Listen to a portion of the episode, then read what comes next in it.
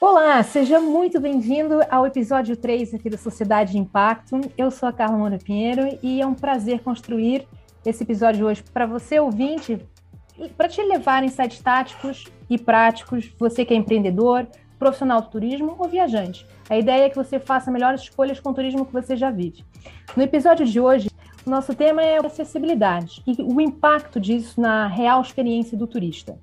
Para construir esse episódio de hoje, eu conto com a participação especial de, de dois convidados, a Karen Menezes, que é artista, mãe e fundadora, e CEO do, da Impulsionando Arte, uma empresa focada no resgate da cultura da infância através do brincar interativo entre pais e filhos. E do outro lado, contamos com a participação de Eduardo Manzano. Eduardo é um profissional com uma vasta experiência, arquiteto, né? É, com uma vasta experiência na construção é, de espaços idealizados para facilitar a, a hospitalidade e a melhor experiência para o usuário turista. Ele vai contar um pouquinho mais sobre tudo isso. Karen é, Eduardo, sejam muito bem-vindos. Aqui é o nosso, a nossa Sociedade de Impacto. Eu vou te convidar, Karen, a que você comece é, contando, do ponto de vista de usuário, sendo mãe do Lourenço, né, que tem mobilidade reduzida, como que é viver como que é turistar pelo Brasil? Ah, vamos lá. Eu, como mãe do Lorenzo, um bom dia, primeiro. eu, como mãe do Lorenzo, é, tenho muita dificuldade. Eu sou um tipo de mãe que eu acredito que a, a cadeira de rodas, ela só é um utensílio, né? Você, Carla, usa óculos porque você tem dificuldade de enxergar. E ele usa cadeira porque ele tem dificuldade de andar. E para mim é muito simples e é uma coisa que é uma inclusão na sociedade. Se a gente for pensar na sigla PCD, pessoa com deficiência, que pessoa não tem alguma deficiência, né? E todas são bem aceitas, mas quando a gente fala de uso de cadeira de roda e de mobilidade reduzida, as pessoas já não pensam dessa maneira. Então, quando eu vou viajar com Lorenzo, eu tenho muita dificuldade de achar um, um ramo hoteleiro que atenda às necessidades do Lorenzo para que ele seja incluso em todas as atividades né? Viver isso é muito difícil. Então, eu tenho que ligar, perguntar, e normalmente a resposta é: ah, ele tem acesso ao quarto, ele tem acesso a, a, aos espaços comuns da, da, do hotel, né? Mas ele não consegue fazer atividade tal porque o espaço não é programado, ele não consegue fazer atividade outra pelo mesmo motivo. Então, essa é a minha maior dificuldade como mãe. É, é a, Hoje a gente está montando esse painel no formato um pouco diferente. É a primeira vez que eu estou trazendo realmente o depoimento de alguém. E, e o interesse de também ter o, o, outro lado, né, o convidado, o Eduardo, que é um especialista em criar espaços com a, a melhor usabilidade possível para os visitantes, é, é justamente poder trazer essa realidade. Né? Eduardo, eu vou te convidar agora para você fazer uma breve apresentação sobre você, quem é Eduardo, se você pode contar um pouquinho da sua empresa, da sua área de atuação e uh, você tem uma vasta experiência, né? Trabalhando com grandes cadeias hoteleiras, eu queria, se você pudesse, já assim, é, emendando na sua fala, trazer insights, assim, é, práticos e objetivos para quem possa estar tá ouvindo aqui o nosso podcast e para que comece a olhar para esse, esse público e se você conseguir trazer algumas dicas, algumas sugestões sobre o que pode ser feito, né? Vai ser, isso vai ser muito rico. Super obrigado, Carla, pelo convite. Muito prazer em conhecê-la, Karen. É, quando a Carla contou para mim o teu episódio que você passou, eu é, eu me senti dentro dele porque isso é uma preocupação, é uma preocupação é, primordial no nosso, no nosso escritório. E também não só na questão na questão do, da pessoa com deficiência eu odeio esse termo né? Porque estampa na testa da pessoa que a pessoa tem um problema né? É, eu preferia muito mais como era antigamente que era pessoa PNE né? Pessoas com necessidades especiais é muito mais leve né? É, mas tem, tem também a questão do, do, do, do idoso né? que os hotéis também não são projetados, são projetados para os idosos. O buraco vai muito mais embaixo, mas primeiro a Carla pediu para me apresentar. É, é, vocês já sabem, eu sou Eduardo Manzano, eu sou arquiteto há 35 anos, ainda não me arrependi disso, né? é num país em que, infelizmente, entende-se arquitetura como um negócio de elite e não é, né? A função do arquiteto é resolver espaços, né? Melhorar a, melhorar a vida das pessoas, tanto numa casa quanto num banco de praça ou como numa cidade inteira. Né? A Sim. função do arquiteto é, é, primordial é essa. Ah, eu, com uma semana de formado, apareci, apareceu uma oportunidade, eu caí de paraquedas na, na, antiga pousada do Rio Quente, em Goiás, que é onde está a Carla agora. Ah, que, que gracioso essa então, particularidade então, da sua história. É, então, é, é, E não parei até hoje, né?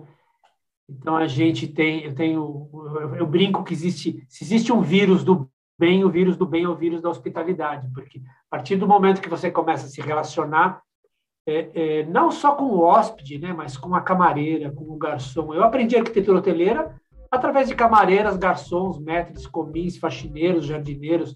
É assim que se aprende arquitetura hoteleira. arquitetura hoteleira você não aprende na escola. Arquitetura hoteleira, como a maior parte das profissões, você aprende no teu dia a dia. E, e a gente tem, tem, tem, uma, tem tido uma carreira de, de bastante, de bastante sucesso é, porque eu pulo de cabeça nesse assunto, porque é fantástico. É não sei se vocês sabem, projeto de, de hotel é o terceiro projeto mais difícil de fazer, mais complexo.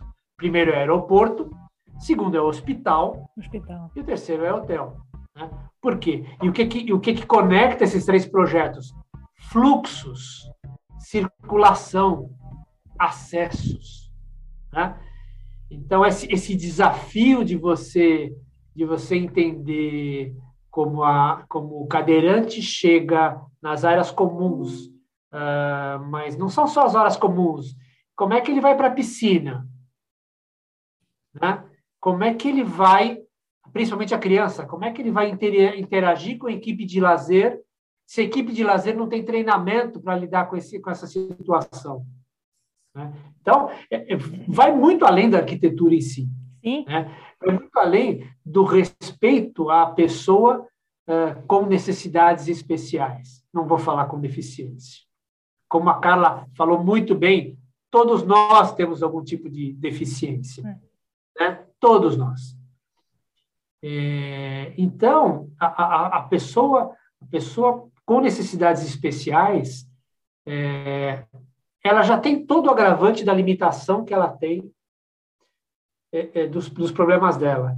É, se ela não consegue, imagina uma criança, né? se ela não consegue estar tá com os amiguinhos, estar tá com as amiguinhas, estar tá com a turminha, estar fazendo uma brincadeira, etc., quando que essa criança vai se, vai se sentir incluída? Da mesma forma o idoso. Da mesma forma o idoso. Se, pensa muito, se pensam muito mais em hotéis para millennials do Sim. que em hotéis para idosos. E né? a sociedade, dentro de pouco, essa vai ser a maior parte da sociedade, né? Já vai estar com idade avançada, não vai ser mais uma sociedade jovem, como é hoje. Sim. Estão nascendo cada vez menos pessoas. E outra, Carla, uma hora os milênios vão envelhecer. É exato. Assim como centennials e por aí vai. Então, essa, essa, essa, essa preocupação a gente tem desde sempre. Então, o nosso projeto, todo o nosso, primeiro que todo projeto que a gente faz aqui no escritório, é, é, é, o eixo são os cinco sentidos. Eu não começo, eu não começo fazendo um croquis. Eu começo entendendo como é que aquele projeto vai abordar os cinco sentidos.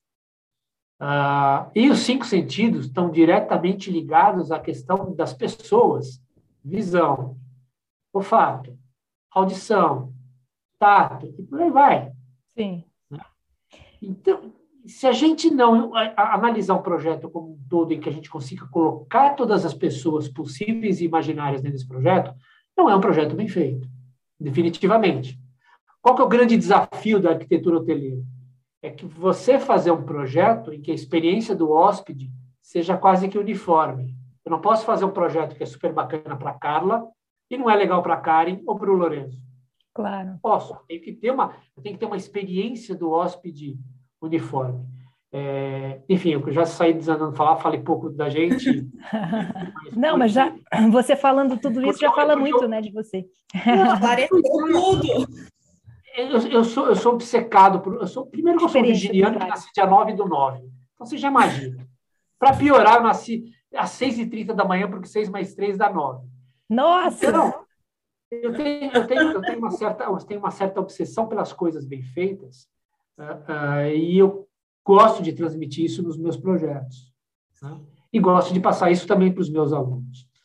Uh, eu estava eu tava pensando aqui no que, eu ia, no que eu ia falar, e veio uma imagem na minha cabeça que é muito crítica. Né? A gente projeta muito parque aquático, viu, cara? Muito parque aquático. Tem para falar disso. Tem Nossa. alguma coisa pior do que você chegar numa piscina e dar de cara com, com uma plataforminha para descer uma, uma cadeira de rodas? Porque vai virar o ponto focal. Toda vez que chegar uma criança, ou um idoso, ou qualquer pessoa com mobilidade, descer naquela cadeira de rodas, vai o parque todo para. mundo olhar para aquilo. E aí, como que faz? É muito mais barato você fazer uma rampa. Ah, tá. Entendeu? Tá. É muito mais barato, você consegue integrar isso no espaço. E perfeito. Sim. E, e Eduardo, eu, eu, quando conversei separado com a Carla, eu falei de um parque aquático que a gente foi, e eu sou o tipo de mãe assim, eu primeiro viajo sozinha, infelizmente, ah. para verificar se aquele hotel tem a capacidade de receber o ah. Lourenço, e depois eu, eu levo. E aí eu fui num parque aquático, que eu achei muito bacana.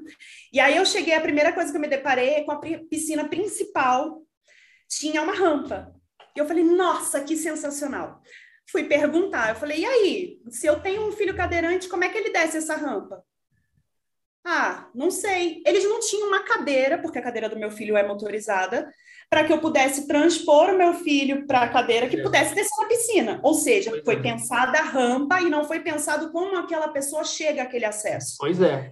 Então, e depois, era um parque aquático com muitas piscinas. Somente a piscina central tinha rampa, ou seja, ele só é convidado para aquela piscina. Sim. Então, assim, onde pensa, eles não pensam amplo. Eu sinto essa, essa dificuldade de ver que, que, que, a, que o ramanteleiro, quando pensa na inclusão ou na acessibilidade, ele não pensa amplo, ele não pensa no todo, ele faz aquele espaço. E aí, minha pergunta para você, Eduardo, eu vou aproveitar esse gancho, que é: a gente tem uma real necessidade, né? Temos um mercado que precisa ser olhado. A gente tem um profissional que resolve esse problema. Por que esse problema não está sendo resolvido? Porque... como é que você vê o mercado hoteleiro hoje, é, é, reverente a de frente com esse, com esse tema? Eu vou, eu vou te falar uma coisa. É, o patinho feio do projeto de arquitetura no Brasil é o quarto PNE. Ninguém, ninguém gosta de projetar. Então você imagina o resto. Né? Lá fora é, é, um dos quartos mais é, preferidos, porque são quartos mais fáceis de limpar, são quartos com mais espaço de circulação, Sim. o valor da diária é o mesmo, entendeu? É, então, quando eu viajo para fora, é, Primeira pergunta que eu faço: o quarto, o quarto acessível está liberado? Eu fico lá. Hum. Né? Eu, eu numa, numa viagem recente que eu fiz para Chicago, recente, antes da pandemia, lógico, é, quarto o quarto PNE tinha 60 metros quadrados. Exato. 20 metros quadrados a mais do que o quarto convencional. E era um baita de um quarto com saleta, tudo todinho acessível. Hum. Todinho, todinho acessível. Então, isso, isso, é, isso é muito importante. Agora, é, respondendo à tua pergunta, é, a preocupação maior dos profissionais, e não está errado, é aprovar o projeto na prefeitura. Então, ele faz o que é necessário para aprovar o projeto na prefeitura. Sim. Não está errado. Não está errado. Só que o quanto tempo se investe nisso daí é que é a questão. É, é, é, e tem outra coisa que a Karen lembrou muito bem. É, é, não adianta você fazer o projeto mais perfeito do mundo, com sinalização de todos os tipos, de, de luzinha para quem é surdo, ou de, ou de aviso sonoro para quem tem deficiência visual, se a operação do hotel ela não está preparada para isso. Hum. Esse lance da cadeira que ela falou é um negócio ridículo, mas acontece se bobear, acontece mais de 80% dos hotéis no Brasil hoje que tem uma maldita rampa na piscina. Entendi. Né? E, e, e, e, tudo isso é, é, é também não adianta, é outra coisa, desculpa, eu estou até meio gaguejando, porque eu vou falando, eu vou lembrando das coisas. Também não adianta você colocar uma rampa na piscina e o teu corpo do hotel está cheio de escada. Sim. E nem Essa... eu já vi. Né? Erros de projeto, né? A gente fez um projeto recentemente, foi um retrofit, Retro. em que 100% dos corredores desse hotel eram acessíveis só por escada. Não existia um apartamento no pavimento térreo. Nossa. Então sempre tinha. Por quê? Porque eles fizeram um projeto para fazer menos movimentação de terra, então acomodaram o prédio inteiro no terreno. E aí tinha assim três degraus para cá, mais três degraus para cá, mais três degraus para cá. É uma coisa de gente doida. Por quê? Porque hoje, não sei se vocês sabem, é, é, mesmo os hotéis existentes, eles precisam ter acessibilidade, é, é muita acessibilidade, não é nem então, pouca. É, eu, eu queria falar, se você puder trazer um pouco mais disso, assim, detalhadamente, se você tiver, não, o que é necessário, assim, o, o que exige a, a lei, né? O que, porque eu sei que, é, por exemplo, no quesito de estrelas, para você ter quatro estrelas, cinco estrelas, cinco estrelas, por exemplo, você ter um hotel com categoria cinco estrelas, você tem que ter um, um, uma parte do seu inventário adaptado para pessoas com uh, deficiência. É... Isso não tem a ver com estrela, tá? Sim. Não, mas de, de uh... hostel, Sim. de hostel a hotel do luxo, a hotel de luxo, você tem que ter acessibilidade para todos, ok? A mesma acessibilidade. Então eu preciso de ter, no mínimo, 5% do empreendimento inteiro com apartamentos é, é, é, exclusivos, tá. né? com acessibilidade completa, e 95% os outros apartamentos Sim. Né? Que, que, que tenham componentes de acessibilidade, por exemplo, barra nos banheiros. 95% dos quartos tem que ter a barra nos banheiros? Sim. Isso é lei. Isso é lei. Isso é lei. E 5% dos apartamentos totalmente acessíveis. O que quer dizer um apartamento totalmente acessível? Você não ter o varão do armário lá em cima, tem que estar abaixo, na, na linha mais baixa, para o cadeirante poder pegar a roupa dele. Né? Você tem que ter olho mágico em todas as portas. Você tem que ter sinalização visual e sonora. Então, esses são faz, parte dos apartamentos é, é, totalmente acessíveis. Agora, é uma lei muito estranha, porque é, é, é a maior parte dos hotéis no Brasil eles não conseguem atender isso. Porque você pega um hotel que foi feito há 40 anos atrás, você não vai conseguir. E mesmo porque, com toda a crise da pandemia, com toda a crise da pandemia, os hotéis ficaram, os hotéis que se mantiveram abertos, né, se descapitalizaram demais. Sim. Né? Agora, os projetos novos, é imperdoável que não atenda a isso. Né? Ah, é um problema? É um problema. O apartamento mais caro do hotel é o apartamento PNE? É, com certeza. Porque custa muito fazer. Ele, ele é mais caro. Né? Ah, por outro lado, é, se eu não fizer isso, eu não tenho esse projeto aprovado. Da mesma forma, algumas prefeituras exigem no projeto inteiro que a gente coloque já na, na aprovação para o projeto de prefeitura 100% de todo o hotel uh, acessível, com todas as rampas calculadas, bonitinhas, materiais, tudo.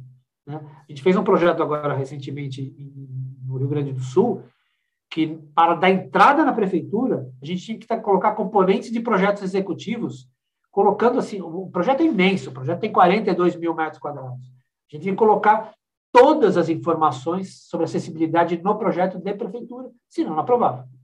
Então, peraí, você está falando de uma coisa extremamente curiosa, porque você é extremamente técnico e, e perfeito para, para parecer bem na estatística. Então, lá na estatística, você vai ter projetos que cumprem com esses critérios, mas aí na prática. Não tem. O problema é a operação. A operação hoteleira. Eduardo, eu, ia, eu iria um pouco além. Eu acho que não, não é a operação hoteleira nem os arquitetos. Eu acho que a nossa sociedade, daí a gente fala ah. da sociedade de impacto, a nossa sociedade não está preparada para a inclusão. Quando você ah. fala que você viaja e lá o valor é o mesmo, lá tem acessibilidade, é porque os países, os estrangeiros, países de fora, né? Eu me enrolei aqui, mas os, os, outros países eles, eles pensam na, na no, no, público como um todo. Não está pensando, ah, eu não vou receber um cadeirante. A gente tem um histórico no Brasil de que as pessoas com necessidades especiais elas eram excluídas da sociedade. Né? E a gente ainda faz esse movimento para que a gente seja incluso. Eu sou uma mãe diferente, que eu boto o Lorenzo para participar de tudo, mas como eu vivo nessa sociedade, eu conheço muitas mães que deixam os filhos em casa, que não sim. vivem, porque sim. não tem acessibilidade. Então, sim, a gente está trazendo esse esse podcast para falar o que a, o ramo hoteleiro tem que mudar, mas eu acho importante a gente deixar registrado aqui que não só o ramo hoteleiro, mas a sociedade como um sim. todo precisa ver o ser humano, independente Sim. da necessidade especial dele, né? É que sabe o que é, Karen? A gente, a gente, a gente cresceu ouvindo que o Brasil era o país do futuro, que era o país dos jovens, que era o país do ah, ah, esporte, futebol, etc., samba, carnaval. É. Só que o que acontece? É, sempre foi colocado, sempre foi colocado de lado o que não era, o que não se adaptava, né, a, a toda a toda essa questão, essa questão. Eu, eu fui fazer anos atrás uma visita para o Japão, é, a convite de uma empresa, uma empresa de louças e metais, e, e, e, e o japonês ele é obcecado com essa questão, uh, da, não só das crianças, como da questão da, dos idosos. Eles me levaram num laboratório com todas as paredes móveis, né? Aí, aí você levava o idoso lá, eles levavam os avós, os pais, etc., e, e modulavam o espaço do idoso, né, com essas paredes móveis. Então, eles criavam o ambiente ideal para aquele idoso. Sensacional. Da mesma forma, para a criança. Né? Ah, sempre portador de necessidades especiais. As é, paredes eu, todas eu, móveis. criança Popular, porque, né? porque eu, eu vivo, né? Mas eu acho que é um todo mesmo, como você está falando. Não, é, é, a, quando você olha no Japão, as calçadas, todas com piso táctil de aço inox, beleza? Uau. Duraria uma semana aqui em, em São Paulo. É. É, você fala assim, nossa, que é isso? Eu fui visitar um shopping center só para mulheres lá. Eu tive o privilégio de visitar o shopping center no dia da inauguração, então ele estava novíssimo em folha, antes de abrir as portas. Por quê? Porque a empresa forneceu todas, todas as louças e metais do prédio. A área dedicada para amamentação era uma coisa que hotéis cinco estrelas não tem no mundo. É. É. Então, essa preocupação com o ser humano, até independente do estágio de vida que ele esteja, é, aqui não, aqui, aqui é a população, aqui é, é, a gente tem é, é, uma, uma geração de pessoas que, ah, ok, você anda de cadeira de rodas, você não serve para estar no meu mundo. Ou você é vesgo, você não serve para estar no meu mundo. Você manca, você não serve para estar no meu mundo. Por quê? Porque isso é uma geração que, que a mídia vendeu como uma geração muito saudável. Felizmente, felizmente, as coisas estão melhorando, mas não na velocidade que a gente quer. Claro. Né? Dez anos atrás, há dez anos atrás, é, é, tratavam um cadeirante como um inválido. O sujeito era inválido. Você quer um negócio pior do que isso? Né? Hoje a gente já tem hoje a gente já tem uma, um comportamento melhor e eu tenho certeza que, uma, que isso vai mudar. Né? Agora, agora, Karen, você está coberta de razão. A gente tem uma questão da sociedade que ela olha é, quase como se fosse um freak show, aqueles freak shows do século XIX, que o cara era não, ele era, ele era a, a atração do circo. É. É, é, é, duro falar isso, mas é muito verdade. Né? Sim. É muito é verdade. Não, eu aproveitei que eu estou aqui em campo, né, é, fazendo, enfim, uma, essa, essa consultoria aqui no, no hotel, e aproveitei justamente para coletar algumas sabendo que ia gravar esse podcast com essa temática, coletar algumas, algumas é, opiniões né, das pessoas sobre, sobre esse assunto. E foi curioso que alguém me falou assim: Ah, olha, Carla, vou ser muito sincera com você, eu não gosto de ficar no quarto de cadeirante quando eu viajo. falei, mas por quê? Eu falei justamente isso, mas o quarto tem mais espaço, eu penso, mas tem, mas tem mais metros quadrados, você, tem, você anda mais tranquilamente. E na Europa isso é muito visível, porque a Europa a metragem é menor, não é que nem os Estados Unidos, que os quartos são Sim. grandes. Sim. Na Europa, em cidades, sei lá, como Paris, meio metro quadrado, vocês já estão cobrando 500 Sim. euros a mais e é tudo muito valorizado. Então, quando você fica no quarto para cadeirante, é realmente um conforto a mais. E aí, o, o que a pessoa me falou foi: é, tenho medo. Me, me, causa uma sensação, não sei, de, de acidente, a questão do acidente, tal, os ferros, onde eu tenho que segurar e tal. Aí, minha pergunta é: será que os designers não podem ajudar um pouco, talvez, a tornar os equipamentos mais sexys? para que funcione, para que seja vou... funcional e para que seja mais atrativo, ou, ou, que não cause essa, essa, essa estranheza, né? Eu vou, antes do Eduardo falar a coisa técnica, eu vou voltar de novo na coisa da sociedade. Não tem a ver com designer. Não? Tem a ver com a sensação que causa você estar num espaço daquele. E isso eu falo como usuária, né? Quando eu entro com meu filho num espaço, ai, tadinho, tão pequeno. Gente, por que tadinho? As pessoas não querem ser vistas como tadinha, então ela não vai querer ficar naquele espaço. Né? Hum. Óbvio que ela não vai falar essa sensação. É ruim falar isso. É ruim aceitar que a gente tem preconceito. Né? Então, óbvio, a gente está aqui para falar da parte técnica, mas eu tenho que trazer isso como usuária, a real, pelo que né? eu vejo da reação das pessoas. Não é só isso, não é só o medo de cair. Medo de cair, o quarto é preparado é? para receber um cadeirante para não cair. Como é que uma pessoa que não tem dificuldade tem medo de entrar naquele quarto e cair? Não faz sentido. Entende? É como faz, é o sentimento que fica, né? Como que aquela experiência. Não, mas, mas, mas, mas Karim, Karim, por isso que eu falo que, que, que esse é o patinho feio é, vou explicar por quê. Eu vou explicar por quê. Lá fora, lá fora, o quarto PNE ele é exatamente igual ao quarto de luxo do hotel. Você só vai descobrir que o quarto é um quarto PNE a hora que abrir a porta do banheiro. Sim. Tá. tá? Ah, ah, no, no, no, no módulo de arquitetura do luxo de arquitetura de hotelaria de luxo que eu dou, da, tanto no IED quanto no Roberto Miranda, é, eu passo um vídeo do Armani, do Hotel Armani de Milão, para identificar aquele tipo de hotelaria de luxo. Bacana, entra com a câmera, vê, tá, tá, tá, tá. Você só vai descobrir é que é um quarto PNE na hora que abre a porta do banheiro. Só. Aqui, parece que você está. Aqui no Brasil, parece que você está entrando num quarto de hospital. Exato. Ah. piso frio, ok. Tem pisos, tem pisos vinílicos lindos que imitam madeira, mas sabe assim, faltou capricho. Tá. Faltou então capricho, você fala. Coloca a barra lá, tá tudo certo, põe um piso fácil de lavar, uma cortina. Não, não, não, não, não. É, é, é, é, o quarto tem que ser exatamente o mesmo quarto do resto do hotel. Ok, o hotel tem carpete? Beleza eu coloco um, um vinil madeirado ou um piso de madeira mesmo, lindo no meu piso, para parecer até que é mais luxuoso do que o quarto convencional. Na verdade, na verdade, é, é, é, o quarto PNE deveria ser mais luxuoso que o quarto convencional, porque a pessoa já tem é, é, é, merece estar num lugar que seja diferenciado para o bom, né? Para o bem, não para o ruim.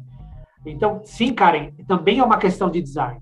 É uma questão de capricho. A, prova que eu dou no, no IED, que eu dava, né, que agora virou aula, aula mais, mais virtual, era pegar, era submeter o aluno, pegar um quarto de hotel convencional e, conver, e hotel de luxo, e converter aquele quarto num quarto PNE, seguindo todas as normas, toda a NBR. Né? Hum. É, porque as pessoas têm que perder esse medo é, e essa e essa a, a, e não ter mais essa rejeição de projetar esse tipo de apartamento. Porque Sim. tem que ser bom para projetar esse tipo de apartamento. Hum. Não é hum. simplesmente você fazer um modelinho e ficar replicando na, no, no, computador aquele modelinho. Não, você tem que pensar canto por canto, a distância para o cara chegar com a cadeira de rodas até a janela. Isso tem regra, né? A altura é. da maçaneta tem regra, a altura do, a altura do olho mágico tem regra, a questão do varão da, do varão do guarda-roupa está embaixo, não ter porta no guarda-roupa e se cortina. É, é, é capricho. Capricho. Então, você está falando aí realmente de mentalidade do empreendedor, empresário, hoteleiro, em, em, em ser mais rigoroso no momento nas suas escolhas, é, no momento de projetar, né? E ter mais capricho, né, em relação a, a, a como fazer, né? É, a, se decide ir por esse caminho de ser um hotel que vai oferecer uma, uma experiência também para pessoas com algum tipo de deficiência ou deficiência de, de, mobilidade, fazer Sim. com, enfim, com esses critérios, né, que você está mencionando. Com é. É. E o tempo que vai, vai acabar gastando o, o mesmo tempo, na realidade. Eu tenho, eu tenho uma pergunta, Eduardo. Olha eu. Por favor. Mas é, é uma pergunta dentro do meu raciocínio assim de sociedade, né? É, você disse para mim aqui no podcast que quando você vai para outros países, o valor do, do quarto PNE é o mesmo do valor do quarto que não é PNE. Aqui no Brasil a gente tem um outro problema, né? Tudo que é para PCD PNE é muito mais caro. O que, que você acha disso? Eu queria a sua opinião, de verdade. O quarto é mais caro? É mais caro. Eu, eu, eu, primeiro que eu acho que é um pouco de oportunismo, para ser bem sincero. Porque, Nossa. ok, ele foi mais caro para ser construído? Foi mais caro para ser construído. Né? Porque uma coisa é você comprar, você comprar material para 200 quartos. Outra coisa é você comprar coisas específicas para um quarto, dois quartos num hotel de 100 chaves. Né? Mas é, não justifica. Não justifica. É, é, tanto é tanto é a coisa é meio hipócrita nesse sentido, Karim, porque se de repente o hotel tiver com 100% de ocupação, uh, e eles vão acabar te dando o quarto pelo mesmo preço. Uhum. Entendeu? Agora, é ele é mais trabalho que a gente vai causar. Não, ele é, ele, é, ele é mais caro, ele é mais caro para construir isso, com certeza. Com tá. certeza. Tá. Mas você acha, você concorda que tem a ver com a sociedade também? Né? Ah, tem. Eu, eu acho que tudo isso que a gente está falando, né, é, é, é, é, um tripé. Que a gente está falando da questão técnica, Sim. está falando da questão de operação do hotel, porque, porque as pessoas têm que ser formadas, têm que ter formação. Isso significa educação. Né? Ah, educação. É. E nisso estamos, nessa missão estamos, na Banksy. capacitação, capacitação dessas pessoas e uma questão da, da própria sociedade, questão da própria sociedade. Vamos pensar numa coisa, vamos, vamos estender um pouco, né?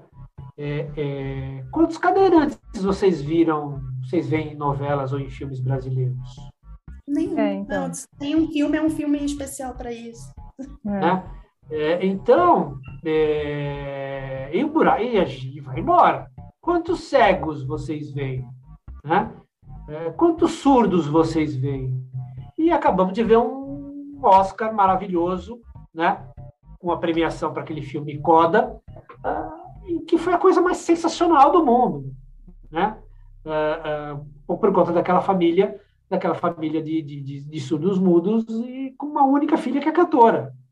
Né? O filme é maravilhoso. Então, é, é, eu acho que a gente precisa evoluir muito como ser humano, muito, muito, muito. A gente está longe, sabe, longe. É, mas eu percebo uma melhora, eu percebo uma melhora. Está se discutindo muito a questão de racismo, muita questão de todos os aspectos que eram coisas meio que intocáveis quando eu tinha 20, 30 anos de idade. Então, é, é, é existe, existe uma melhora nesse sentido, isso sem dúvida. Uh, eu só espero estar vivo para estar num, num, espaço e num momento em que tudo vai ser bacana, tudo funcione e as pessoas sejam aceitas. E, e, e assim, eu estou sendo extremamente utópico, né? Mas que todos sejam gente fina, elegante e sincera. Ah, muito bom. Brasil ideal, o mundo ideal. É, não, mas é bom, é bom sonhar e contribuir como se pode, né? Cada um fazendo a sua parte. Então... Aliás, só com um adendo, durante a pandemia, eu li todos os livros clássicos sobre utopia e distopia, para entender o mundo. Muito bom. Bom, a gente a gente está chegando aqui no, no, final do nosso bate-papo. Eu quero fazer aqui um, um, resumão do que a gente conversou, que acho que é interessante. A gente está falando aqui, como você falou bem, né, Eduardo, de é, três pilares muito importantes, que é a questão de educação, é, sociedade, mentalidade, sociedade e questões técnicas, né? Ah, tentando transformar esse bate-papo em pílulas de conhecimento, é, insights ricos para empreendedores, empresários, profissionais e viajantes. É, bom, para empreendedores um, que já têm os seus, os seus negócios de pé, o que pode ser que, que começam a olhar para essa, essa questão agora, o que você é, deixa como sugestão, é, indicação de. Porque assim, a gente falou aqui, são, são. Tudo isso precisa ser pensado no papel, né? Que é quando você entra no projeto. Mas, enfim, eu já estou com o meu hotel aqui de pé, é, não tem como jogar ele abaixo e começar de novo, mas é, eu quero começar a olhar para essa questão. O que, que eu posso fazer com o que eu já tenho? Bom, primeiro tem que ver fisicamente o que você consegue melhorar no teu projeto. Uhum. É, não custa tão caro você fazer uma rampa, nem que ela seja móvel. Pelo menos você tem uma rampa que pessoas conseguem acessar. Né? É, isso é muito importante. Segundo, você ter uma conscientização uh, de quem trabalha no, no hotel. Né? É uma pessoa que vai ter que ter mais paciência, é uma pessoa que não vai poder ter nenhum tipo de preconceito, é, e saber lidar com diversas situações. Uhum. Diversas situações. Né? Porque a gente está falando do cadeirante, mas tem, tem uma série de tipos de, de de, de necessidades especiais Sim. que demandam demandam muito cuidado. É, é, hoje hoje é impressionante o que a gente conhece de gente que tem algum filho autista. Sim, ah. sim, é um tema muito. É, Para trazer um pouco de números aqui, vou fazer um pequeno parênteses, que é uma questão que eu gosto, acho sempre interessante contextualizar em relação a quanto que, qual fatia do mercado isso representa. Ah. A gente está falando de 45 milhões de brasileiros com algum tipo de deficiência né? Entre elas visual, motora, auditiva e mental, intelectual. A gente está hoje, uhum. em especial, falando de, de motora, né? Enfim, por, por esse caso real, para a gente ter aqui o seu depoimento. Mas são 45 milhões de brasileiros, né? Não é pouco, não é uma fatia pequena, né? É mais que o estado de São Paulo inteiro. Exatamente. São, são quase é, cinco Portugais como país. Então, é, não é, não é pouca coisa, né? Então, assim, interessante, é, nem, ainda que não seja por, um, por uma questão ideal de, de querer contribuir para a sociedade, então olha por isso como um negócio, então, se é isso, né? Sim.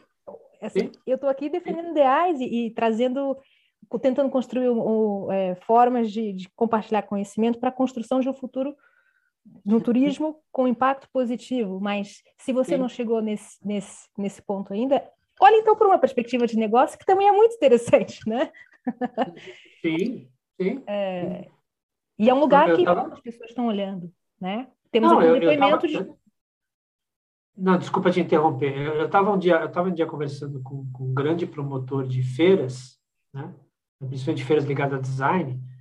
Ele falou assim, Eduardo, eu não me conformo, porque ninguém ninguém toca no assunto do, do idoso. Isso. O idoso é extremamente produtivo, Extremamente produtivo. Extremamente produtivo.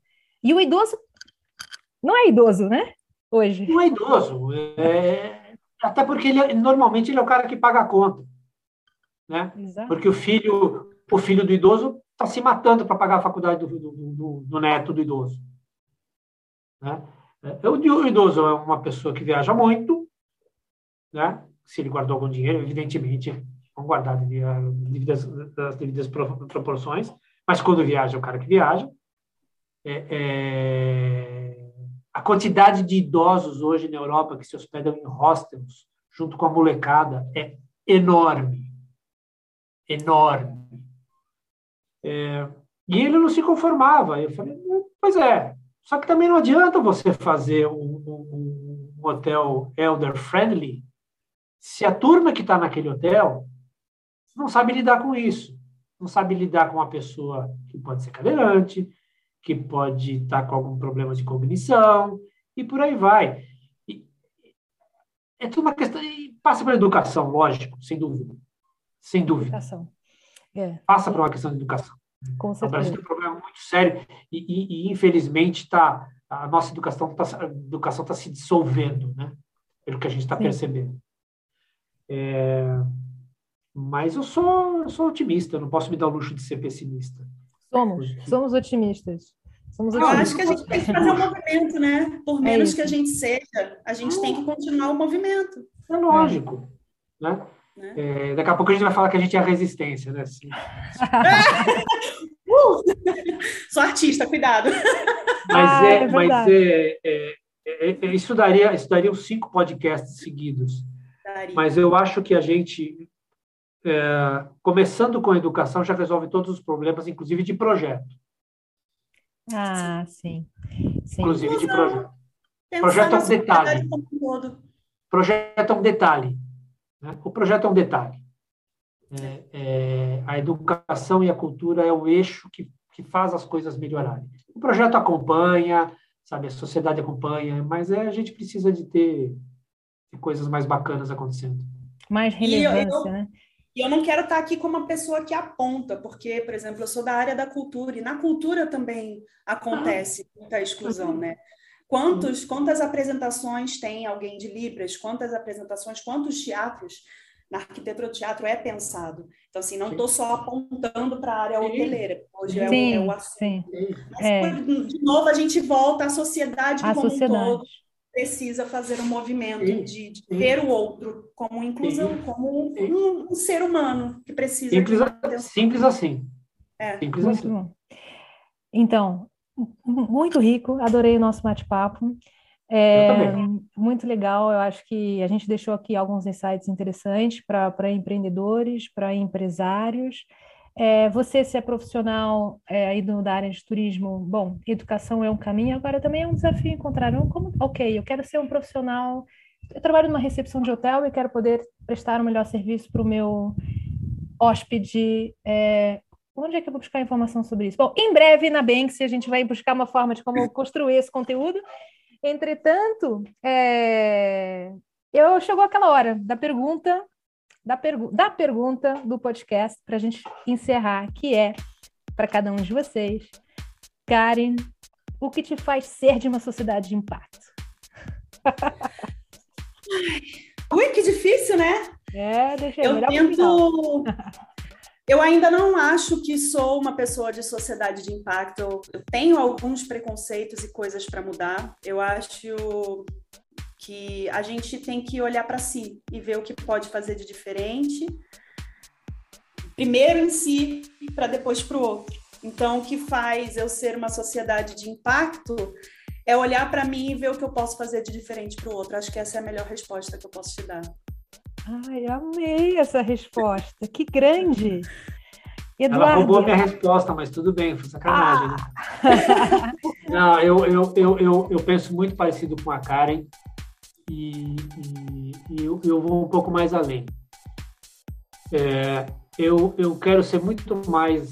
É bem romântico isso que eu vou falar, mas eu quero ser muito mais do que uma simples sombra ah, passando por essa vida, andando pela calçada, num parque ou qualquer coisa. É, eu quero, eu quero compartilhar conhecimento. Não tem nada mais egoísta do que você adquirir conhecimento e não compa- compartilhar. Esse é o, o- o ponto mais alto do egoísmo. Ah, Eduardo, você dá aula de arquitetura hoteleira, você está formando um monte de concorrentes seu. Que bom! Vou melhorar a arquitetura hoteleira no Brasil. Eu espero ter essa pretensão e que as pessoas se conscientizem. Né? Sim, E a, coi- a coisa que eu mais falo para os meus alunos é sejam corajosos e sejam curiosos. Chega de arquitetura de Pinterest, sabe? Chega de arquitetura de Pinterest. Pelo amor de Deus. Ah, e, e- e eu, como formador de, de- de- de- de novos profissionais, eu preciso, tudo que a gente falou aqui é uma coisa que eu falo em classe. Eu falo, gente, é o seguinte, a gente só veio uma vez nesta vida aqui. Eu sou espírita, hein? A gente só veio uma vez neste corpo, neste momento. Então, vamos fazer valer a pena. É. Vamos fazer valer a pena para a pessoa que está do nosso lado. Vamos projetar cidades é, não para o carro passar e para o vendedor de pneu ganhar dinheiro, como foi toda a cultura até os anos 60.